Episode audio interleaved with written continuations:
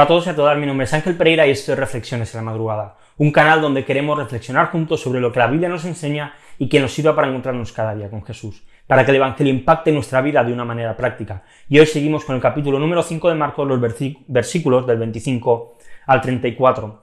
El ser humano durante toda la historia ha tenido cuatro propósitos objetivos desde su existencia, desde que Adán y Eva pecaron, pues desde ese momento han habido cuatro objetivos que el ser humano siempre ha querido conseguir.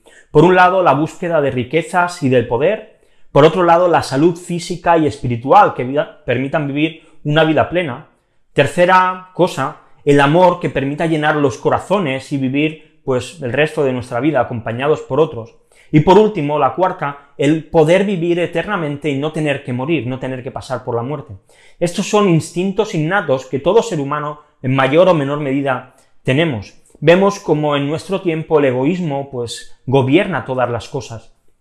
Como la ciencia avanza cada día más y más, como la psicología cada vez tiene pues más poder, más influencia en la sociedad y gana más terreno, y cada vez pues es más habitual conocer a alguien que va regularmente al psicólogo, y algo que hace unos años era casi algo estigmático, hoy en día es algo normal y habitual.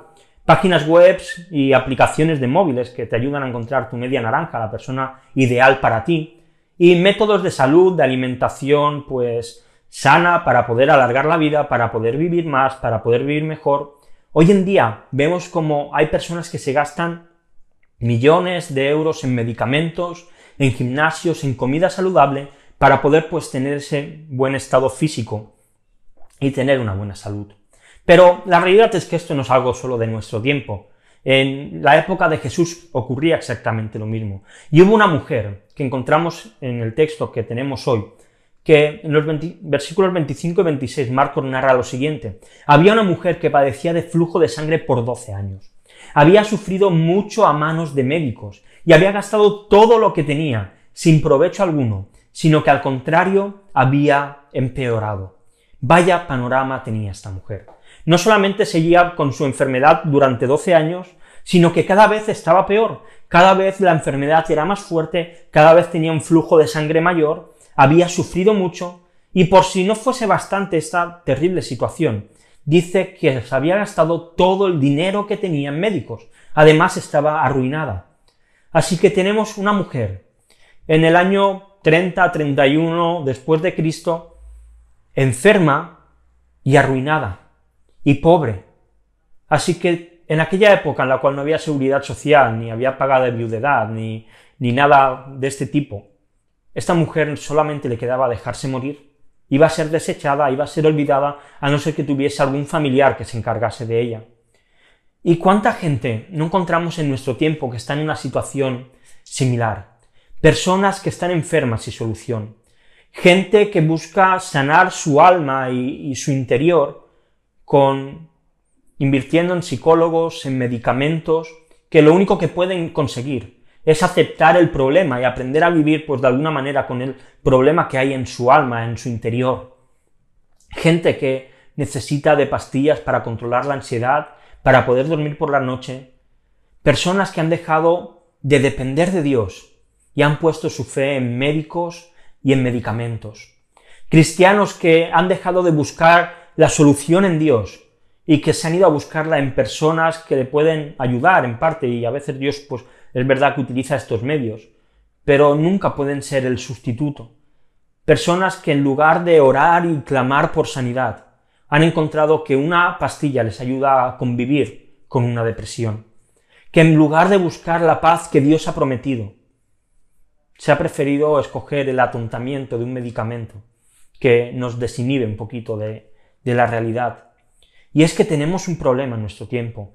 Hemos dejado de mirar a Dios. Y mientras tanto, igual que esta mujer, hemos empeorado. Porque la realidad es que todo lo que no ven proviene de Dios. Al final nos lleva a empeorar. Quizá durante un tiempo pueda parecer que mejoramos, pero lo que hace es separarnos de Dios.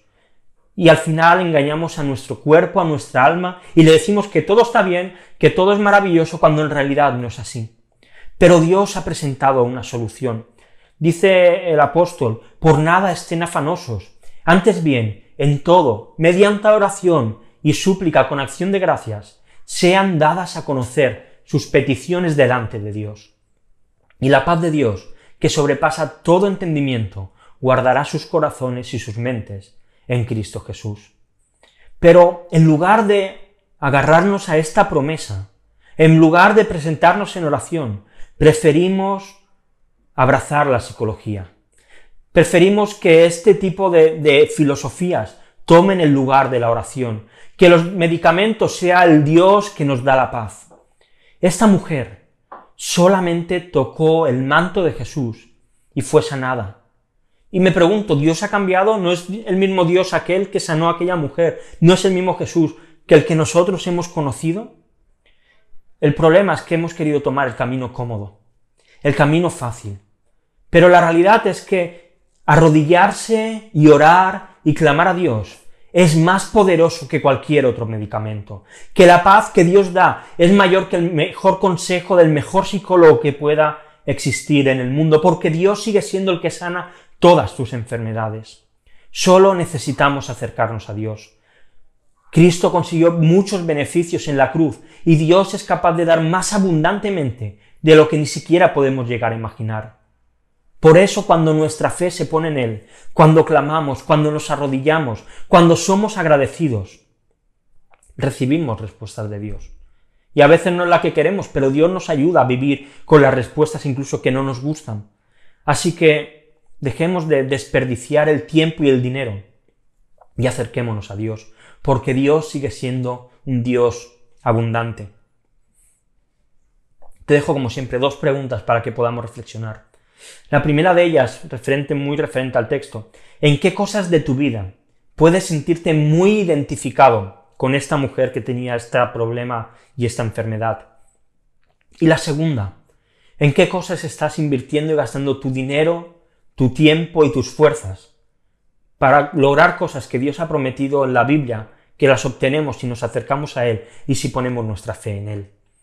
Y como siempre, pues también te dejo unos textos para leer. Empezamos el libro de Primera de Samuel, así que primer libro de Samuel, los capítulos del 1 al 4. Y nada más, si te ha gustado el vídeo, estás viéndolo en YouTube, pues dale a like, suscríbete al canal. Si lo estás viendo en Instagram, pues lo mismo, dale a like. Si quieres compartirlo, pues en alguna historia o en alguna cosa, estaremos súper contentos de verlo. Si quieres dejar algún comentario, lo leeremos también.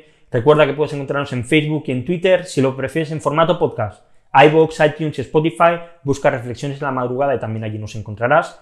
Y nada más, volvemos mañana con una nueva reflexión aquí en Reflexiones en la Madrugada. Hasta mañana.